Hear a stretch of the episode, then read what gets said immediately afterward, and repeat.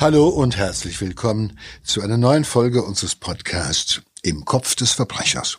Wir sind Joe Bausch und Sina Deutsch. Ja, das Elternhaus eines zehnjährigen Mädchens ist nur wenige Meter entfernt. Da schnappt sich ein Mann sein Opfer, vergewaltigt und tötet es. Der sadistische Mörder vernichtet nicht nur ein junges Leben, er zerstört damit eine ganze Familie. Nach der Tat kehrt er in seinen Alltag zurück. Er lebt so unauffällig, dass die Polizei ihm nur schwer auf die Schliche kommt. Ja, die Ermittler haben am Anfang nicht mehr als ein Phantombild, äh, die Darstellung eines markanten Männergesichts. Das sind einige Striche nur. Trotzdem wird dieses Abbild der Schlüssel dann sein zur Ergreifung eines Kindermörders. Und ähm, wir zeigen dieses äh, Phantombild auch auf Instagram. Also kommt auf unsere Seite, dann seht ihr, wie dieses Phantombild aussieht. Ein Phantombild kann sich der Person, die hinter der Skizze steckt, nur annähern. Und es kann aber doch der gesuchten, kann man sagen, wirklich Fratze eines Schwerverbrechers ein Gesicht geben. Ein Gesicht wie das von einem Täter, über den wir jetzt sprechen, Rolf D. Der damals 34-Jährige begeht am 9. Januar 1997 eine Tat, die ähm, für Fassungslosigkeit äh, sorgt und für großes Entsetzen, nicht nur in Deutschland, auch äh, über die Grenzen hinaus. Und diese Tat ähm, bringt ihm dann auch eine lebenslängliche Gefängnisstrafe ein. Rolf D. hat ein kleines Mädchen, Kim Kerko, entführt, missbraucht und ermordet. Ja, man muss sich überlegen, wenn so, wenn ein erwachsener Mann ein Kind überwältigt, missbraucht, vergewaltigt, umbringt, hat das natürlich äh, damit zu tun, dass er sich A, ein schwächeres Opfer sucht, B, das ist möglicherweise auch natürlich eine pädophile sexuelle Präferenz gibt bei ihm, also eine Pädophilie. Und natürlich hat es insgesamt natürlich mit Machtausübung zu tun. Ein kleines Kind ist vergleichsweise wehrloser, kann sich nicht wehren. Und auf der anderen Seite ist es natürlich auch, sage ich mal, ein Opfer, was sich leicht beherrschen lässt. Oft sind es Täter, die sich selbst als ähm, ohnmächtig empfinden. Also Täter, die ähm, im Leben nichts zu sagen haben den man immer, den jeder Chef sagt, wo er, was er zu tun hat oder sowas. Und ähm, die sich dann gerne mal ein Kind suchen, an dem sie ihre Macht ausleben und ihre Macht demonstrieren können. Das ist natürlich eine Form von sexualisierter Gewaltausübung, äh, die auch manchmal nur zur Wiedererlangung der eigenen Kontrolle wieder dient weil man ja über das Kind maximale Kontrolle ausgeübt hat. Das ist sozusagen wie so ein Prozess, wo man anschließend sagen so, das hat jetzt gut getan. Jetzt kannst du wieder in deinem Alltag sozusagen deine, deine Situation besser aushalten. Wir kennen das ja oft, dass es äh, Täter gibt, die irgendwie äh, bei Frustrationen im Berufsleben oder im Privatleben dann auf einmal losziehen und sich irgendwie äh, fast impulshaft irgendwo ein Kind greifen und das halt missbrauchen und äh, umbringen. Und dann können sie danach sozusagen ihren beschissenen Alltag wieder besser aushalten. Das Opfer Kim Kerko lebt mit ihren Eltern im ostfriesischen Varell. Das ist ein kleines, beschauliches Städtchen am Jadebusen. Die Menschen hier direkt hinterm Deich sind freundlich, unaufgeregt. Sie genießen das ruhige Leben. Niemand rechnet auch nur im entferntesten mit einer Tat, wie sie Rolf D. begehen soll. Rolf D. ist ein Mann, der sehr unauffällig wirkt. Er stammt aus Horomersil. Das ist keine 40 Kilometer die Nordseeküste aufwärts, also noch so ein beschauliches Örtchen, so, sogar noch kleiner als Varell. Er kommt äh, aus einer gutbürgerlichen Familie, aber schon vor seinem 18. Geburtstag mordet er zum ersten Mal. Damals bringt er die kleine Silke um, auch ein Mädchen, auch etwa zehn Jahre alt wie sein späteres Opfer, auch aus der Umgebung, genauer gesagt direkt aus seinem äh, Heimatort. Und der Mord an Silke ist so der, der vorläufige Tiefpunkt in der Entwicklung von Rolf D., der schon sehr früh auch Tötungsfantasien entwickelt. Und diese Tötungsfantasien sollen auch Kim zum Verhängnis werden. Ja gut, das sind halt Täter, die offenbar eine ausgeprägte pädosexuelle Neigung haben, also hier äh, also Pädophile sind. Ähm, Störung der Sexualpräferenz, also mit erwachsenen Frauen äh, eine Beziehung einzugehen oder zu unterhalten, fällt ihnen eigentlich schwer. Es gelingt einigen schon sozusagen was zur Maskierung, das hinzukriegen. Aber in der Regel dazu kommt noch, dass es ein äh, pädosexueller, sadistischer Täter ist. Also der zur Wiedererlangung des eigenen Ichs, der eigenen Persönlichkeitsstruktur so eine Tat durchziehen muss. Und ähm, das sind Voraussetzungen, die nichts Gutes ahnen lassen. Ja, aber es ist nicht nur also sexuelle Befriedigung, sondern auch emotionale Befriedigung. Naja klar, das geht ja nur, es ist ja, das ist asexuell und natürlich gibt es eine emotionale Befriedigung auch. Also danach geht's dir wieder besser. Das muss man sagen, das sind ja getriebene Täter, Triebtäter, Handtäter, die halt nicht anders können. Und das ist, wie gesagt, das, das ist wie so ein vorübergehendes, oh, jetzt geht's mir wieder gut. Ich habe was Furchtbares getan, aber dass ich das getan habe, dass ich anschließend drüber nachdenken kann, dass ich mich das, dass ich das immer wieder in meinem Kopf mir zurückholen kann, mich daran wieder delektieren kann, ergötzen kann. Das hilft mir dann mal eine Weile wieder über den Weg sozusagen. Das ist schon heftig. Und äh, das gibt den Betreffenden auch das Gefühl von, ha, wie so durchatmen, als hätte man jetzt, wie so unser einer etwas macht, Urlaub macht, damit man äh, den Rest des Jahres aushalten kann in einem ungeliebten Beruf vielleicht oder sowas, ja, oder einem stressigen Beruf. So ungefähr muss man sich das fast vorstellen. Ja, während äh, seiner Haft im Gefängnis macht Rolf D. eine Kaufmannslehre und er entdeckt eine neue Leidenschaft, nämlich Bücher. Ähm, er kommt dann frei, zwei Drittel seiner Jugendhaft hat er verbüßt äh, und er zieht in die Nähe von Limburg mit seiner einschlägigen Vorstrafe im Gepäck und wird dort Buchhändler. Also nach diesen vier Jahren hinter Gittern ist er so, äh, scheint er sich ganz gut jetzt in, in dem Alltag eines, eines freien Menschen zurechtzufinden. Also er äh, führt sogar eine Beziehung zu einer Frau, kümmert sich um deren Kinder. Also das ist schon mal deren Signal. Entschuldige, wenn ich hier einkrätsche, aber er hat eine Beziehung zu einer Frau, die bereits Kinder hat. Genau. Das ist ja das Warnzeichen. Eigentlich ist es ganz häufig so, dass sich Pädosexuelle halt einfach äh, gerne mal irgendwie eine Partnerin suchen, die schon Kinder hat äh, weil äh, eigentlich sucht man die Nähe weniger zu der Frau, sondern man sucht die Nähe zu diesen Kindern. Man sucht sich ein Milieu aus, wo man halt sozusagen von dem umgeben ist, was einen wirklich eigentlich anmacht. Ja, es ist, äh, es gibt da keine Informationen drüber, ob, äh, also zumindest ist es ist da wohl nichts vorgefallen, aber die, die, diese Idylle zerbricht sowieso auch äh, schnell, ne, weil äh, ähm, die, diese Buchhandlung, in der er arbeitet, ähm, erwischt ihn, er soll wohl Geld aus der Kasse gestohlen haben.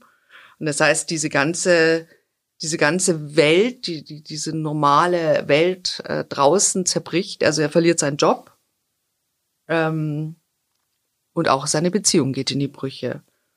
Und als Konsequenz zieht er in seine alte Heimat zurück.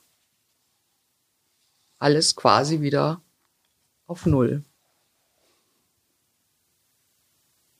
Ja, diesen äh, Tätern äh, mit diesem Persönlichkeitsprofil, den fällt es halt einfach äh, halt schwer, wirklich dauerhafte, verlässliche Beziehungen zu Frauen aufzunehmen. Das geht mal eine Weile ganz gut.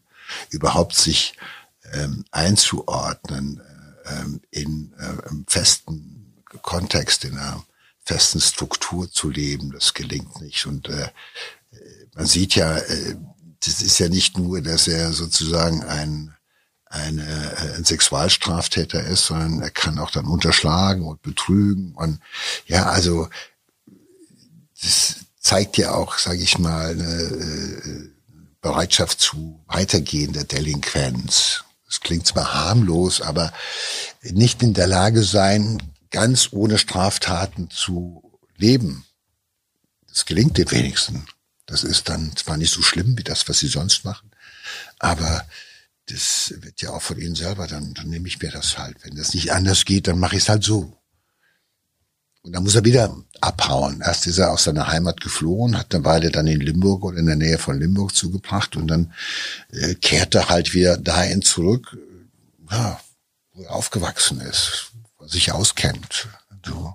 Ja, aber er hat ja quasi so die Kontrolle über sein Leben verloren. Ne? Naja, er kann diese Beziehung so, nicht weiterführen, er kann, er kann in seinem Job nicht mehr arbeiten. Ne? Das ist ja schon. Äh Nein, das ich möchte nicht, was ich sagen möchte, Sina, es äh, jetzt wird immer so von den Tätern dargestellt, äh, ich war auf einem guten Weg, ich hätte mich im Griff behalten, wenn nicht ich den Job verloren hätte, die Firma pleite gegangen wäre, bla bla bla. Und aus diesem Grunde musste ich da wieder morden. Nein, so sehe ich das nicht, sondern äh, sie schaffen es nicht, irgendwo in äh, Beziehung zu leben, in verlässlichen Strukturen, in Jobs länger auszuhalten, weil sie halt getrieben sind, weil sie permanent was anderes im Kopf haben, weil sie das nicht leben, weil sie wissen, wenn ich mit dieser Frau lebe oder sowas, ich weiß, warum ich hier eigentlich bin. Und überleg dir das mal, wenn du in einer Beziehung leben müsstest, wo du weißt, äh, ich bin äh, nicht den Mann oder ich will nicht die Frau, sondern eigentlich äh, suche ich die Nähe der Kinder, auch wenn ich die nicht missbrauche, aber das ist der Trigger, der mich jeden Tag dort behält. Mhm. Und äh, äh, dann verlierst du irgendwann mal äh, sozusagen auch die Kontrolle über dein Berufsleben, über deinen Alltag. Weil du spielst Alltag. Ja, du gibst Alltag vor. Und äh, wer das halbwegs äh, schnell durchschaut, äh, der tut sich Gutes, wenn er flieht, seine Kinder nimmt und flieht. Also ich kenne diese Entschuldigung. Ich war auf einem guten Weg. Ich hätte das nie wieder getan, wenn. Dann hat mich diese Frau verlassen, dann hat mich der Chef rausgeschmissen, dann ging mein, äh, mein, mein eigene Firma ging noch pleite. Ja, das passiert jeden Tag ganz vielen Leuten und die kommen nicht auf die Idee zum Morden. Deshalb höre ich mir diesen Scheiß nicht mehr an. Das klingt mir zu banal. Auf jeden Fall ist mit äh, Rolf D. das Böse wieder zurück, zurück in Horomasil, in diesem kleinen, lauschigen Örtchen. Äh, hier betreiben seine Eltern auch noch eine Pension. Und jetzt beginnt D wieder sich ganz gezielt nach kleinen Mädchen umzusehen. Also genau, was du gesagt hast, ganz recht. Ja, er braucht wieder, er hat die Kontrolle, er sucht wieder Kontrolle über sein Leben und er ist frustriert und er, er kriegt es nicht auf die Kette. Er sitzt wieder neben, er sitzt wieder bei seinen Eltern. Und er ist wieder genau da, wo er vorweg halt eben immer auch nächtelang herumgestreift ist, um halt sich irgendwie einem Kind zu vergehen. Und da ist er wieder. Er ist wieder sozusagen back to base. Und äh, und er hat natürlich auch äh, seine Fantasien. Er hat es ja schon mal gemacht. Und da kommt es wieder hoch, weil jetzt wird es nicht mehr sozusagen eingehegt. Jetzt ist da, da ist nichts mehr, was das noch einfängt. Und das macht ihn geil. Tötungsfantasien, Genugtuung sich zu verschaffen, wieder dieses Gefühl zu bekommen. Jetzt geht's mir gut. Ich habe getötet und jetzt geht's mir wieder gut. Ich bin wer? Und diese Ohnmacht, die spürt da. Und das ist natürlich momentan eine verheerende Kombination. Er hat schon mal Blut geleckt, er weiß, wie es geht. Und er ist wieder jetzt in einem, in einem Zustand, wo ihm die Kontrolle über seine Triebe nicht mehr gelingen kann. Und das ist eine fatale Kombination. Am Tattag ist äh, Kim mit ihrem Fahrrad auf dem Heimweg. Äh, sie war im Nachbarort, hat dort eine Klassenkameradin besucht. Und zur gleichen Zeit fährt Rolf D. herum, wie so oft, auf der Suche nach einem Opfer. Und als Kim nur noch ungefähr 60 Meter von ihrem Elternhaus entfernt ist, passiert's, die zerrt das wehrlose Kind vom Fahrrad in sein Auto. Er fährt mit äh, Kim in die Pension seiner Eltern. Dort vergewaltigt er die Zehnjährige. Anschließend stülpt er ihr eine Plastiktüte über den Kopf und er drosselt sie mit einem Schal. Kim ist tot, doch das äh, weiß ihre Familie zu diesem Zeitpunkt noch nicht. Als erster macht sich ihr Stiefvater von zu Hause aus auf die Suche. Ohne Erfolg. Aber er macht an der Stelle, an der das Kind entführt wurde, einen schockierenden Fund. Da liegt Kims Fahrrad, einer ihrer Handschuhe und daneben eine halbvolle Dose Tränengas. Mit der hat Rolf D. nämlich Kim attackiert und dann verschleppt. Aber die ganze, der Tatort, sag ich mal, oder ja, der Ort, wo er sich das Kind gegriffen hat, das zeigt ja, dass er sich überhaupt keine, äh, sehr unter Druck stand. Also er ist unterwegs seit Wochen. Und dann bietet sich die Gelegenheit, das Kind auf dem Fahrrad und dann schlägt er zu und er kümmert sich gar nicht großartig um Spuren. Die Tränengasdose liegt da, er reißt das Kind sozusagen, attackiert es mit Tränengas und zerrt es in sein Auto. Und da will er, er ist einfach sozusagen, der Trieb ist so aufgestaut, dass da sozusagen nur noch eine bedingte Kontrolle über seine Handlung da ist. Und er muss und er kann nicht anders. Und äh, alleine zu überlegen, das Kind zu packen und zu wissen, also der ist, wie gesagt, diese Fantasie, das hat er alles schon zigmal durchlebt und jetzt braucht er unbedingt ein Opfer und das krallt er sich, das greift er sich im wahrsten Sinne des Wortes. Er ist unterwegs und da ist Kim die erstbeste, die dort entlang kommt und die nicht begleitet ist und sagt, jetzt kann ich, das greife ich mir. Und äh, da nimmt er auch keine Rücksicht, da gibt's keine Rücksicht auf irgendetwas das spielt auch jetzt in seinem Hirn überhaupt keine Rolle mehr. Das Hirn ist jetzt noch nur noch auf, äh, auf Befriedigung aus. Es beginnt eine äh, größere Suchaktion durch die Polizei, auch äh, die Feuerwehr ist beteiligt, äh, unzählige freiwillige Helfer und auch äh, 700 Bundeswehrsoldaten suchen die Umgebung ab. Ähm, natürlich ist das für die Angehörigen ganz schrecklich. Das wird, kann sich das vorstellen. Na, jede, jede Minute, die vergeht, wird, wird diese Ungewissheit noch zerstörerischer. Also auch Kims Vater ist damals äh, ähm, konnte nicht mehr zu Hause bleiben. Er ist also selber auch noch mal losgefahren und hat jeden jeden Winkel in der Umgebung nach seiner Tochter abgesucht. Er er sagte dann auch im Interview, man fährt, man fährt und dann kommt man an einen Punkt, da muss man heulen und dann muss man stehen bleiben und dann fährt man wieder weiter und dann geht es weiter mit der Suche. Ne? Das ist ja der Ausdruck Ganz der Verzweiflung. Tragisch, ja. ja.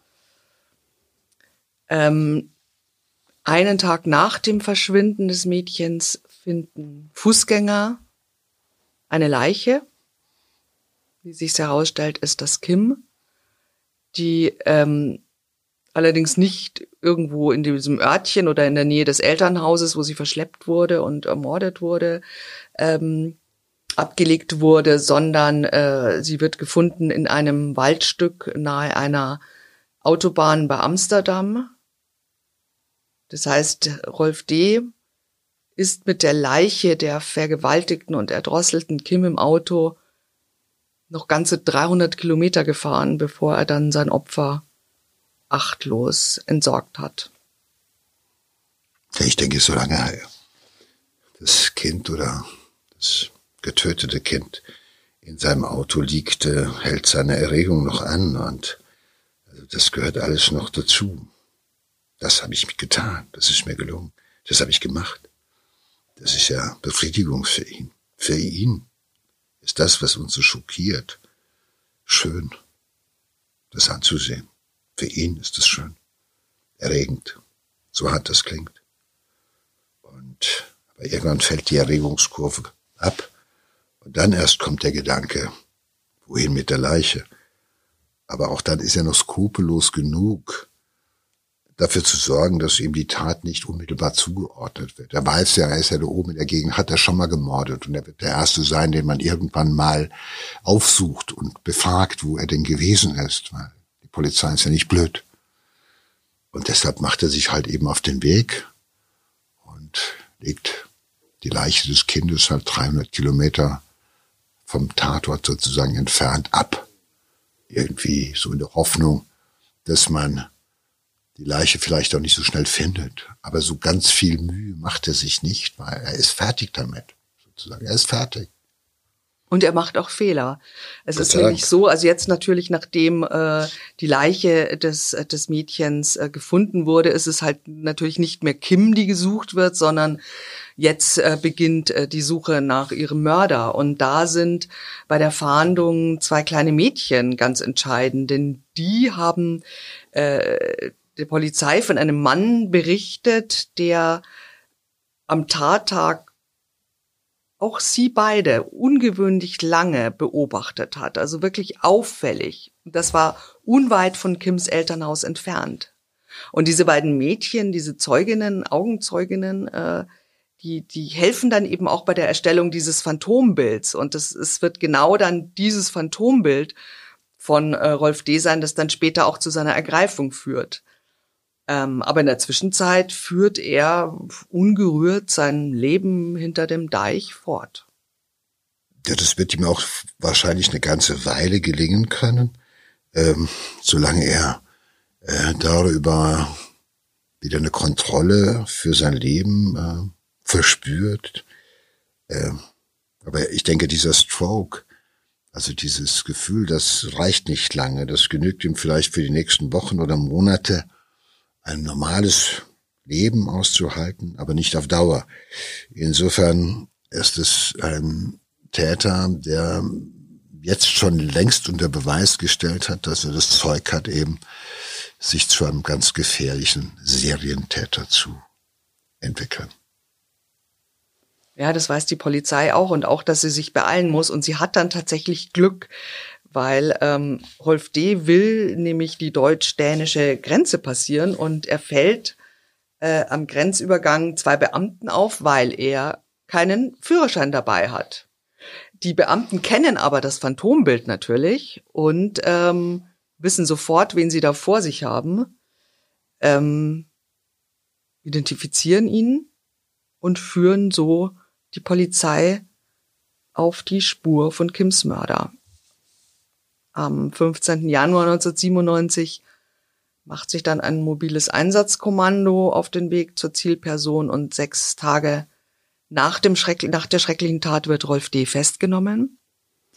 Er befindet sich zu diesem Zeitpunkt genau in der Pension seiner Eltern, also genau an dem Ort, an dem er das Mädchen missbraucht und getötet hat. Er kommt ähm, in Untersuchungshaft Unterdessen ist natürlich äh, in diesem kleinen Ort ist dieser, dieser natürlich stehen alle unter Schock. Ne? Es gibt eine große, große Trauerfeier auch für Kim.